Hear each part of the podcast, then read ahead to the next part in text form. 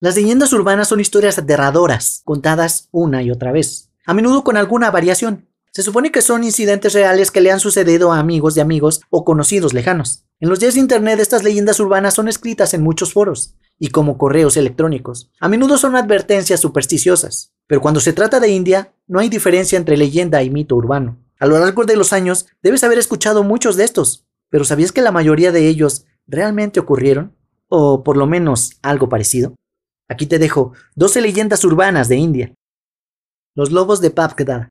En 1983, varias niñas menores de 5 años desaparecieron por la noche a pesar de estar dormidas junto a sus padres. La policía afirmó que eran lobos devoradores de hombres que arrebataron a las pequeñas, después de descubrir sangre y ropa de ellas. Sin embargo, los patrones fueron todos similares, todas eran menores y no fueron arrastradas por el suelo. En un caso, los lobos arrojaron piedras a un padre mientras intentaban huir.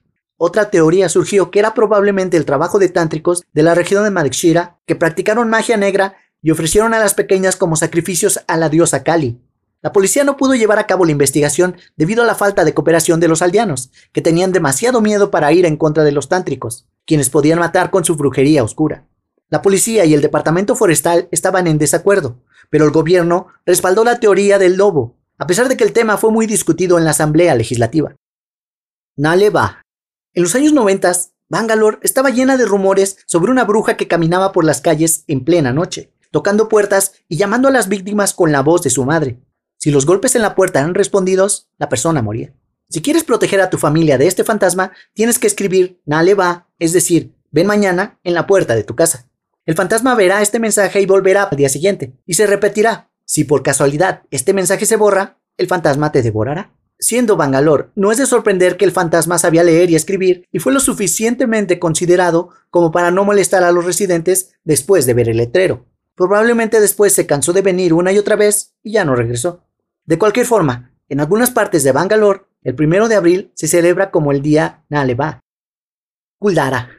¿Sabías que toda la aldea de Kuldara fue abandonada de la noche a la mañana? La aldea de Kuldara tiene una extraña sensación desolada, que te da escalofríos cuando caminas por sus casas abandonadas. Se cree que el jefe de la región tenía sus malvados ojos fijos en la hija del jefe del pueblo, y quería casarse con ella a la fuerza. En lugar de someterse a su deseo, todos los habitantes decidieron abandonar el pueblo, sin dejar rastro de su paradero. Se dice que Kuldara fue maldecido por los aldeanos, ya que hasta el día de hoy sigue sin ser habitado por ningún humano. Como dato curioso, según informes, miembros de la Sociedad Paranormal de Delhi pasaron una noche en la aldea de Kuldara. Sombras moviéndose, voces embrujadas y huellas de manos de niños en los autos fueron algunas de las desconcertantes cosas que observaron. Shalak Diklaya hasta hace poco tiempo podía leerse en los periódicos que hace unos años, un pueblo cerca de Aran en Gujarat prohibió la canción de Himish Rishamiya, Yalak Diklaya, ya que creían que esta actuaba como una invitación a los espíritus malignos. La gente del pueblo corroboró sus afirmaciones, dando ejemplos de casos en los que una persona estaba poseída después de escuchar esta canción. Prohibir la reproducción de esta canción es totalmente comprensible, pero la razón era realmente extraña. Ishamia Master, un maestro de escuela retirado en Takor Mohala, donde varias personas han sido supuestamente poseídas debido a la canción, relató otros cinco casos. Obtener posesión del poder del mal no es un fenómeno nuevo, pero últimamente la tendencia ha aumentado. El mal te sigue porque las letras de la canción tienen las palabras ya que invitan al fantasma, dijo el anciano maestro. La Dama Blanca del Bosque Sanjay. La zona boscosa fuera de Delhi es conocida por sus viejos y sinuosos árboles banianos.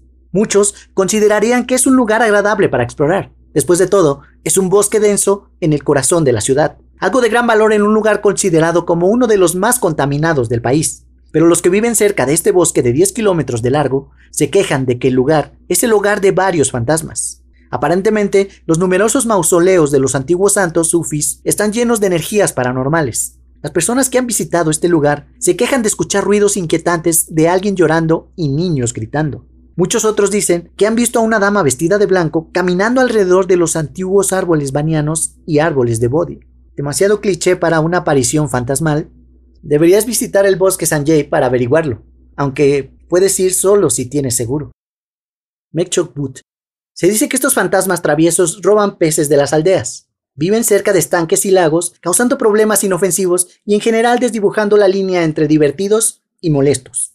Este es un tipo de fantasma al que le gusta comer pescado. La palabra mecho viene de mach, que significa pez en bengalí. Mekchok Bud, generalmente vive cerca de los estanques o lagos del pueblo, que están llenos de peces.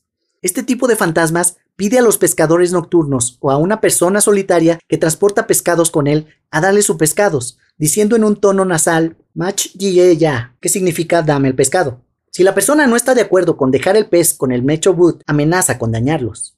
A veces también roban peces de las cocinas de los hogares de las aldeas o de los barcos de los pescadores. Munochba.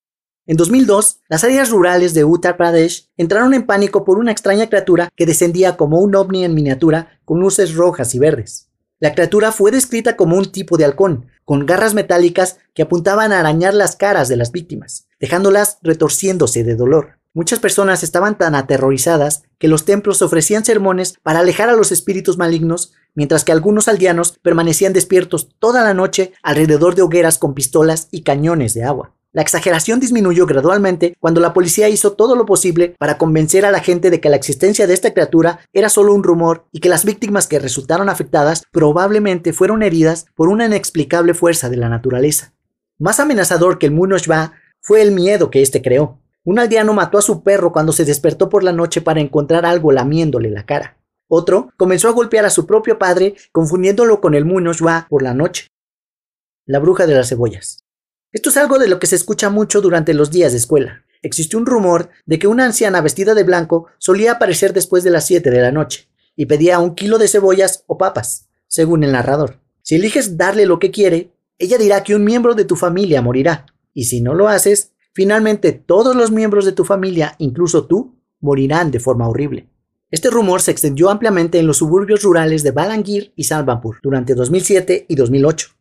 Para evitar que esto suceda, la gente solía escribirse Om en los dedos de los pies para repeler este espíritu maligno, muy similar al caso Naleva, del que ya te hablé antes. Luna llena en el fuerte de Shinbarbada.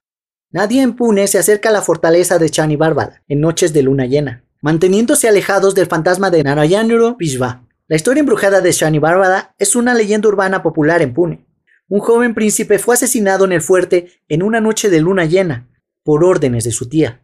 Cortado en pedazos, su cuerpo fue incinerado cerca de un río. Si bien el asesinato llevó a la difamación generalizada de la administración Peshwa, también dio lugar a muchas historias sobre que el fuerte está embrujado. Según se ha informado, las personas escuchan gritos de ayuda del fuerte por las noches, gritos que se atribuyen al espíritu de Narayandaro Peshwa. Incluso, si no se detecta ninguna sustancia del tipo metafísico, solo un paseo por el lugar que vio el asesinato a sangre fría es suficiente para enviar un escalofrío por toda tu espina dorsal.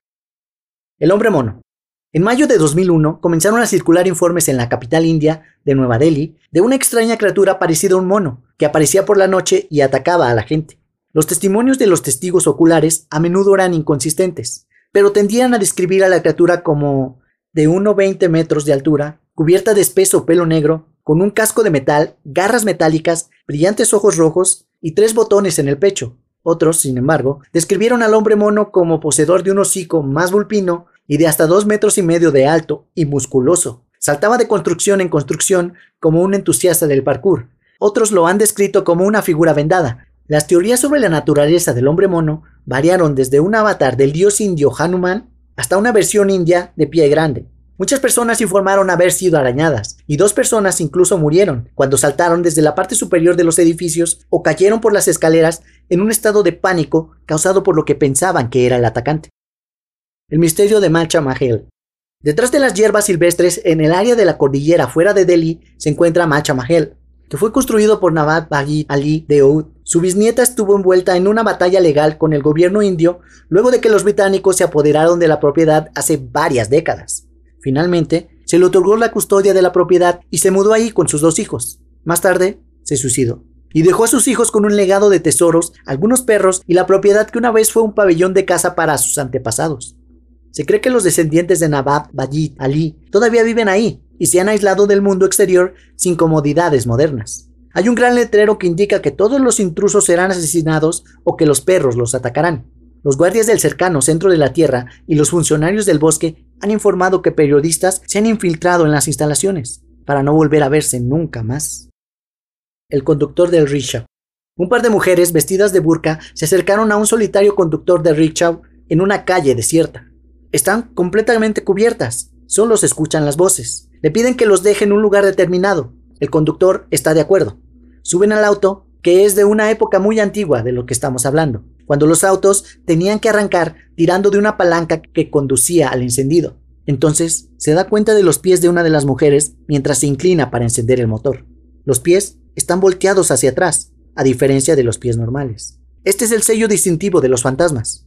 El conductor reúne todas sus fuerzas solo para alertar a la otra dama sobre la entidad paranormal, la cual comparte el espacio del rickshaw con ellos. Y esta es la parte terrorífica, cuando la otra dama le responde con una voz siniestra, has visto solo sus pies, ahora mira mi cara, revelando entonces su rostro, el cual es completamente espantoso. Después solo se escuchan los gritos y súplicas del conductor combinados con la risa malvada del dúo. El conductor jamás se volvió a ver. ¿Cuál de estas leyendas te gustó más? ¿Cuáles conoces de tu país? Eso es todo amigos.